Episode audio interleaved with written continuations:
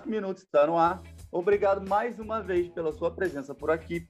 Eu sou Osvaldo Coelho e a cada semana recebo o sócio-economista da VLG Investimentos, Leonardo Milani, para um bate-papo sobre panoramas do mercado financeiro diante das notícias e também sobre temas de interesse dos nossos ouvintes e investidores.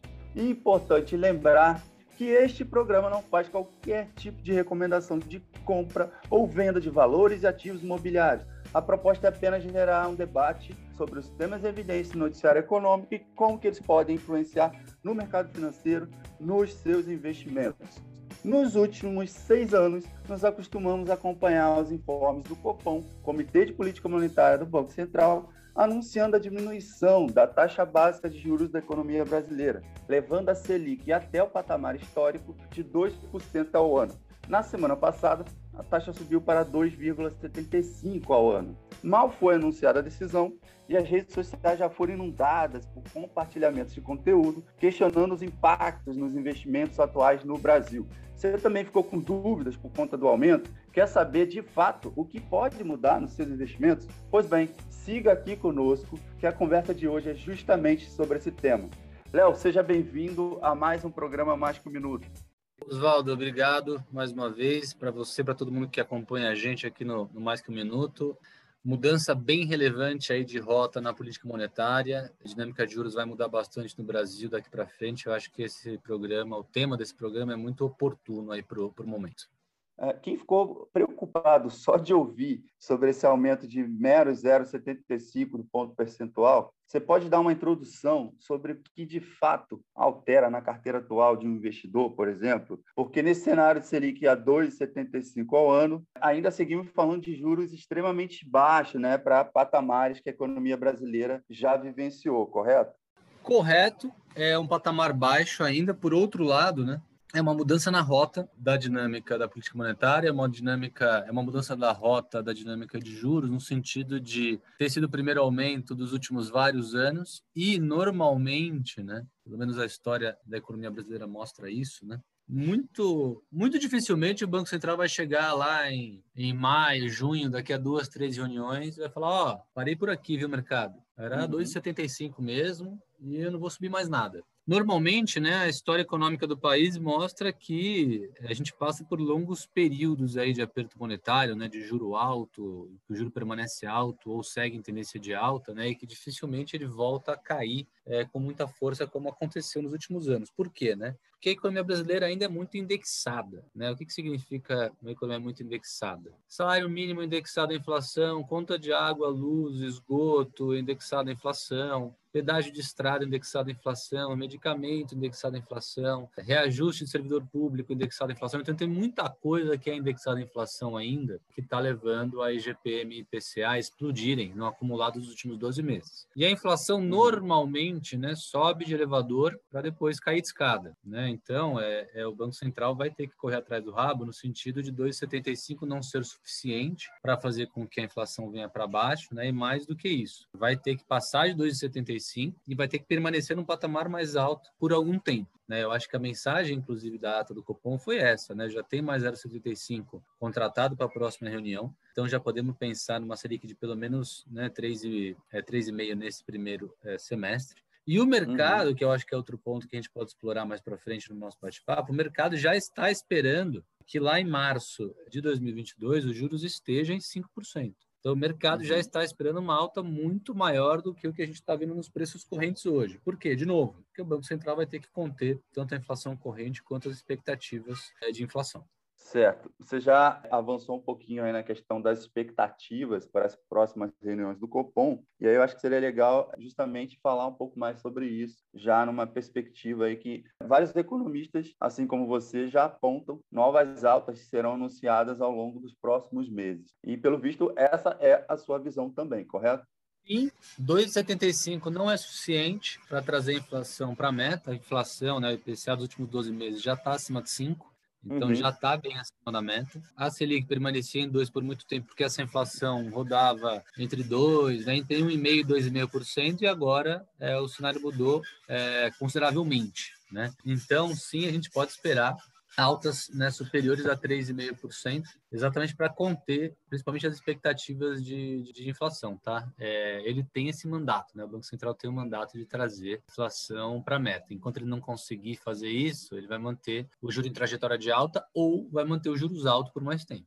E vamos falar um pouquinho também sobre a ponta da tomada de crédito dos empresários, da indústria. Como que um aumento de juros, o que, que o aumento de juros muda na parte do empréstimo? Como se planejar para tomar crédito diante de um cenário de aumento?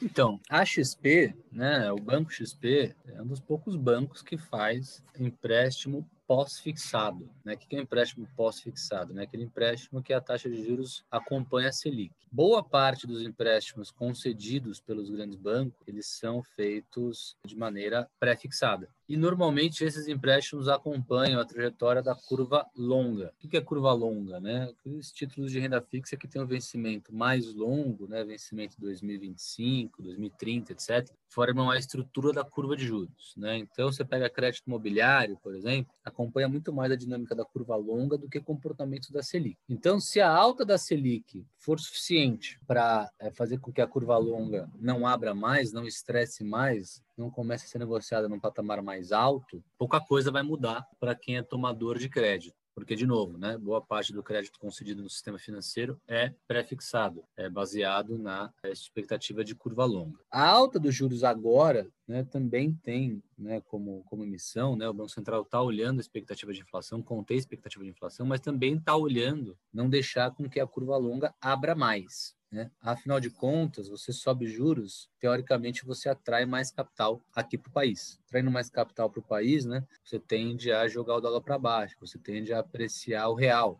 você tende a tornar um pouco mais atrativo o investimento em renda fixa. Né? Tudo isso contribui para que a curva longa não exploda. É claro que aqui tem dinâmica fiscal no meio, tem risco país no meio, tem preço de commodities, tem uma série de outros fatores que influenciam na precificação da curva longa. Mas o simples fato dele estar, ele, Banco Central, estar preocupado preocupado com a dinâmica de inflação, está sendo responsável com o meta de inflação, já sinaliza para o investidor estrangeiro que os juros aqui não vai ter que disparar, que a curva longa não vai sair de controle. E isso naturalmente traz capital para cá para investimento em renda fixa. Né? Tudo isso para falar que não necessariamente uma alta na Selic vai encarecer linhas de crédito. De novo, as linhas de uhum. crédito estão muito mais dependentes da, estru da, estrutura da curva longa de juros do que de comportamento na Selic. Os empréstimos pós-fixados, sim, né, esses ficarão mais caros. Mas os empréstimos pré-fixados, né, que são boa parte dos empréstimos do sistema financeiro, não mudam muito quando a Selic aumenta. É claro que se a Selic for para 15, vai mudar bastante. Né? Estamos aqui numa conversa razoável, né, dentro do razoável, onde a Selic vai de 2 para 5, de 2 para 4,5, de 2 para 5,5. Né? Estamos longe do cenário da Selic voltar para dois dígitos. E aí, só para finalizar essa história do crédito, né?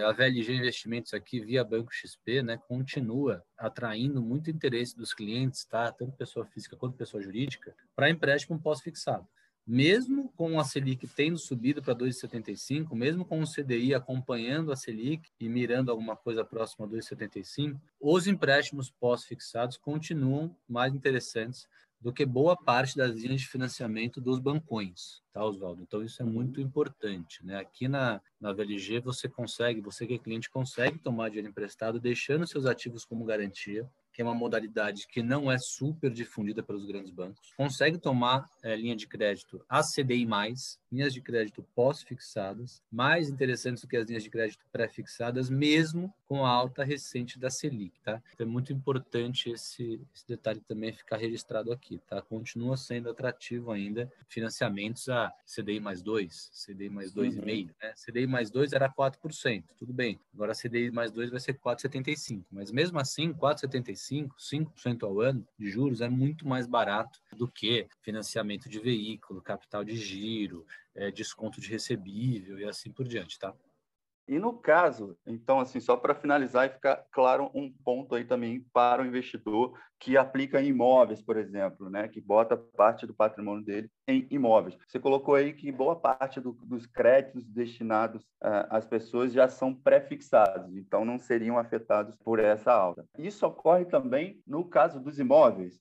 Então, também acontece no caso dos imóveis, porque no caso dos imóveis, como o, o financiamento é de longuíssimo prazo, acompanha a trajetória da curva longa de juros. Então, uhum. para o crédito imobiliário ficar mais caro, a curva longa de juros tem que abrir muito, tem que explodir. Né? As expectativas em relação capacidade de rolagem da dívida pública, as expectativas em relação à dinâmica fiscal do país, é, o risco do país, isso tem que piorar muito para a curva longa abrir de maneira relevante a ponto do financiamento imobiliário ficar mais, mais, mais caro não está muito relacionado o crédito imobiliário ficar mais caro, porque a Selic foi de 2 para 2,75, tá? É contraintuitivo, eu sei que é contraintuitivo, mas não é o que a gente acompanha na prática. O que a gente acompanha na prática é a curva, a curva longa de juros estressou, curva longa de juros abriu. É, isso significa o quê? Que títulos públicos estão sendo, né, títulos públicos de vencimento longo estão sendo negociados a taxas maiores, beleza. Então aí realmente crédito imobiliário e outras linhas de financiamento de longo prazo ficarão mais caras, bem mais caras. Não é o caso aparentemente, né? A curva curta de juros, ela essa sim abriu bastante, né? O mercado passou a precificar uma Selic de 5% para março do ano que vem. Se a gente pega 30, 45 dias atrás, essa mesma curva, o mesmo mercado indicava 3, 3,5% de Selic para março do ano que vem, né? Então, essas expectativas sim se deterioraram, né? Mudaram bastante. A expectativa que forma a curva longa, não, essa não mudou muito. Tá? E essa sim que é a base para precificar é, concessão de crédito de longo prazo, que é a maioria das linhas. Né? Então, se alguém tinha alguma dúvida sobre essa questão, acho que agora ficou mais claro, já está sanado essa questão. Agora, voltando aqui ao universo dos ativos negociados em bolsa de valores, quais investimentos são mais sensíveis a essas variações da Selic? Então, boa pergunta, né? Começar falando do que é mais fácil ou menos difícil, né? Para depois falar do que é mais complexo. Sim. Falando do que é menos difícil, né? Falando do que é menos complexo. Fundo imobiliário. Então, a gente vai falar primeiro de fundo imobiliário para depois falar de ações. Fundo imobiliário. O grande atrativo dos fundos imobiliários, né, um dos grandes atrativos de fundo imobiliário sempre foi o retorno mensal com o aluguel. Uhum. Então, o retorno mensal com o aluguel, na média, na média, tem fundo imobiliário que paga um pouco mais, fundo imobiliário que paga um pouco menos, mas na média, fundos imobiliários pagam entre 5% e 6% ao ano de aluguel. Muito bem. Se é possível hoje, se é possível hoje, através de um contrato futuro de DI, através de um derivativo chamado contrato futuro de DI. Se é possível hoje travar o nosso recurso, travar o nosso dinheiro, travar uma parte dos nossos investimentos a 5% ao ano para 12 meses, então é possível, estou afirmando aqui que é possível ganhar 5% em 12 meses com certeza absoluta com risco que tende a zero através deste derivativo chamado contrato futuro de DI, que tem como lastro um título público, beleza? Uhum. Então, estamos falando de investimento em renda fixa com risco que tende a zero para um ano. Esse Sim. título, hoje, ele paga 5%. Então, é possível investir com um risco que tende a zero e ganhar 5% em 12 meses. Se é possível ganhar 5% em 12 meses com um risco que tende a zero, para que, que eu vou estar numa classe de ativo correndo risco para me pagar entre 5% e 6% ao ano, que são os fundos imobiliários. Então, uhum. a atratividade de fundo imobiliário, ela diminui consideravelmente no ambiente de alta da Selic. Isso já aconteceu no passado? Sim, isso já aconteceu no passado. A gente já viu no passado momentos de aperto monetário, né? Sempre que a gente menciona aqui no bate-papo momentos de aperto monetário é igual a juro para cima, juro em trajetória de alta e ou e ou juro permanecendo alto por mais tempo. Permanecendo alto por mais tempo, né? Para essa nova realidade do Brasil, permanecer por mais tempo acima de 5, 5,5 é, já é permanecer alto. Ninguém está falando aqui em juros de dois dígitos, o que seria mais catastrófico para fundo imobiliário. O juro permanecendo alto por mais tempo, porque a inflação custa a desacelerar, que é o que historicamente aconteceu na economia brasileira, por conta daquela indexação que a gente mencionou no começo, fundos imobiliários perdem atratividade. Porque, de novo, o principal atrativo da classe de ativo foi o pagamento de um cupom, né, de um dividendo, de um aluguel mensal, que ao ano dá entre 5% e 6%. Só que a cota do fundo imobiliário chacoalha. Ou seja, ele é um ativo que tem, uma classe de ativo que tem risco. Variação. Na, na renda fixa, não. Na renda fixa, via contrato futuro de DI, eu consigo ganhar 5% ao ano com risco que tende a zero. Então, fundos imobiliários perdem atratividade no ambiente é, de alta dos juros ou manutenção dos juros em patamar alto.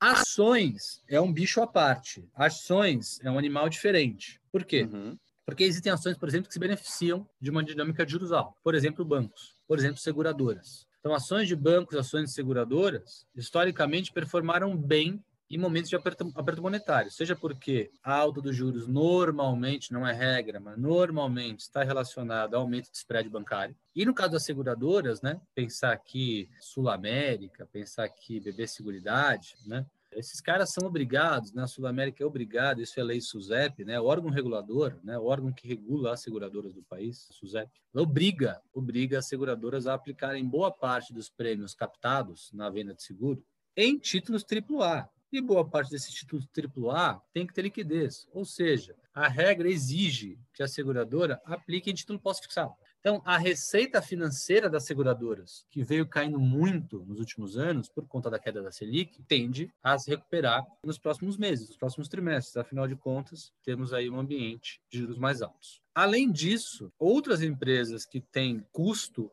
em dólar, né, podem se beneficiar. Afinal de contas, né, os juros mais altos tende a fazer com que o real se aprecie. Claro que a dinâmica do real, como a gente já mencionou aqui, né, a dinâmica do câmbio, como a gente já mencionou aqui em outros vários episódios, né, não é dependente só de juros, depende de uma série de outros fatores, é uma variável super difícil de ser prevista, depende de preço de commodity, depende de nível de atividade dos Estados Unidos, depende de nível de atividade global, depende de questões fiscais do Brasil. Mas se a gente olhasse só juros, né, ceteris paribus, todas as outras variáveis, né, as outras, todas as outras variáveis congeladas, olhando só a dinâmica de juros, né, aperto monetário seria para cima, seria igual a câmbio para baixo. E aí tem muita empresa que tem é, custo dolarizado. É, seria benéfico para essas empresas. É, além disso, né, poderia aumentar o poder de compra das, das pessoas, né, um real mais apreciado, que beneficiaria consumo. Então, assim, em bolsa, tem o um lado do custo de oportunidade, a Selic sobe, qualquer outro investimento, seja fundo imobiliário, seja bolsa, qualquer outra coisa que tenha risco, fica menos atrativo. Para fundos imobiliários, que não podem fazer muita coisa em relação a isso, é mais direta a leitura de que não é positivo. Para a bolsa, tem um pouco de tudo. Para a bolsa, tem um pouco de tudo. Tem os papéis que se prejudicam mais, papéis que se beneficiam, os papéis que se prejudicam menos, né? Aí a gente tem que olhar caso a caso. Então, a gente está falando de dois pontos aqui que a gente martela em quase todo programa, se não em todos os programas, que é um deles, diversificação, né? A gente ter uma carteira ali, o cliente, que ele não esteja alocado apenas em um tipo de ativo ou algum tipo de índice aí, algum tipo de, enfim, de setor, então, ter essa diversificação é um ponto importante. E o segundo ponto que a gente sempre coloca aqui, diante de tantas variáveis, diante de tantos números para analisar, é necessário sim aí o auxílio de um profissional que está no, no, mercado, acompanhando isso no dia a dia, para poder orientar melhor nessas tomadas de decisão, correto? Exatamente. A gente aqui na VLG tem feito um trabalho com os clientes de mostrar duas classes de ativos alternativas a fundos imobiliários, por exemplo. Primeiro, a gente está tendo todo o trabalho com muita paciência, muita dedicação de mostrar para os clientes né, que uma classe de ativo que deu retornos muito bons nos últimos anos, não necessariamente continuará dando retorno muito bom. Então, nada é para sempre nessa vida. Fundos uhum. imobiliários foram muito bons um dia, poderão voltar a ser muito bons em um outro momento, mas nos próximos trimestres, nos próximos semestres, enquanto durar esse momento de aperto monetário, leia-se juro para cima e manutenção do juro alto por mais tempo, fundos imobiliários acabam sendo menos atrativos do que outras classes de ativo. Então a gente tem mostrado isso para os clientes aqui na, na VLG, né? É, e tem dado uma solução para esse capital, para esse recurso, né? Qual que é a solução? Bom, se a inflação vai explodir, né? E afinal de contas ela já está explodindo por conta que a gente já vem é, conversando aqui nos últimos programas, né? IPCA é, dos últimos 12 meses é bem acima da meta, o IGPM dos últimos 12 meses acima de 30%. Então, a inflação vem incomodando já há algum tempo é, e agora acelerou nos últimos meses, tanto é que o Banco Central teve que começar a subir juros. Se a inflação está né, incomodando, por que não migrar uma parte desses recursos dos fundos imobiliários para um título de renda fixa e IPCA+, por exemplo? Uhum você garante, pelo menos, a inflação e mais uma taxa de juros real, com um risco aqui muito próximo a zero, né? Quando a gente pensa em títulos que são protegidos pelo FGC. E quando não são títulos protegidos pelo FGC, né? Aqui na VLG a gente toma todo esse cuidado para olhar risco de crédito com muito carinho. Além disso, além disso, né? Por que não pensar na classe de ativo que a gente também já tratou aqui em outros programas, chamada fundos internacionais, né? Bom, se está tudo momentaneamente dando errado, né? O Brasil está lidando super mal com a crise sanitária, o Brasil tem uma sinuca de bico aqui, como a gente já falou em outros programas, que é a dinâmica fiscal que não tem solução, e a gente Ao mesmo tempo, né, tá vendo que, por outro lado, apesar de tudo estar tá acontecendo errado aqui dentro do Brasil, lá fora tudo está indo muito bem, obrigado, né? Os Estados Unidos uhum. já está falando em vacinar é, praticamente toda a população, né? Nos próximos meses já está com toda, praticamente toda a população vacinada. A China continua indo muito bem, obrigado. Então, assim, por que não destinar uma parte desses recursos que estavam nos fundos imobiliários para os fundos internacionais, né? Não depender uhum. de melhora de dinâmica política brasileira, não depender de melhora de dinâmica da crise sanitária brasileira, não depender da melhora da economia brasileira para ganhar dinheiro. É, então a gente tem batido muito nessa tecla com os clientes. Né? O que fazer com recursos dos fundos imobiliários agora que é a Selic vai subir? Fundo internacional e renda fixa indexada à inflação. Para finalizar aqui esse tema de hoje, a minha pergunta é: dentro de um cenário de projeção ainda de próximos aumentos, de mais aumentos da taxa Selic aqui no Brasil, existe algum patamar que, uma vez chegando neste valor de Selic, tende a ser interessante para o investidor fazer uma transferência maior para ativos de menor risco? Então, os, os títulos IPCA+, já é uma transferência é, para ativos de menor risco. Né? Uhum. O título IPCA+, com o objetivo de levar para o vencimento, tem um risco muito baixo, seja por conta do FGC até um milhão de reais, seja é, para várias empresas que têm é, risco de crédito baixo. Então, aqui já seria um caminho para reduzir o risco. E eu acho que o mais importante nesse sentido né, é desmistificar essa questão de eu preciso esperar a Selic subir para tomar uma decisão. Não, na verdade, não. Por que, na verdade, não? Porque a Selic já chegou em 5%. Para fins de uhum. investimento, né, o juros já está em 5%. mas como é que é possível? Através dos contratos futuros de DI. O contrato futuro de DI com vencimento para março de 2022 já está negociando a 5%. Então, em termos práticos, o nosso custo de oportunidade ele já é 5%, ele não é 2,75%. Ele não é 2,75%. Uhum. Então, em termos práticos, a Selic já está em 5%. Né? O investidor já tem que começar a se mexer nesse sentido. Eu acho que não, não acho que tem que desmistificar essa questão de ah, não vou esperar a Selic subir e chegar lá nos 5, 6% para daí fazer alguma coisa. Não, mas aí a Enei já é morta. Aí já está uhum. ajustado. É, aí o fundo imobiliário já caiu ou já ficou de lado, né? O fundo imobiliário não precisa cair para ser um investimento ruim, né? Basta que ele não ande, não é isso? E vale para todo outro investimento, né? Se você tem um investimento na carteira que ou vai ficar de lado ou vai cair, não espere ele cair ou ficar de lado para falar, nossa, realmente preciso fazer alguma coisa. Não. Você tem que fazer alguma coisa antes dele começar a cair ou ficar de lado. Por quê? Porque vai ter coisa melhor, vai ter coisa que vai crescer. Então, acho que essa seria uma mensagem final legal. Certo, Léo. Acho que esse programa realmente foi bastante esclarecedor para quem está ouvindo a gente. Então, queria agradecer mais uma vez aí a sua participação. Tchau, Oswaldo. Foi muito bom mesmo. Te aguardo aí no nosso próximo encontro. Até mais. E se você quer aprender ainda mais sobre o universo das finanças e investimentos, escute o conteúdo de outras edições anteriores do nosso canal Mercado Cash nas plataformas Spotify ou Apple Podcasts. Caso prefira, também pode entrar lá no site mercadominuto.com.br e na aba podcast e assim vai encontrar este e outros programas produzidos pela equipe do Mercado Minuto. Siga nos ouvindo e compartilhando nosso conteúdo. Até a próxima semana. Tchau, tchau.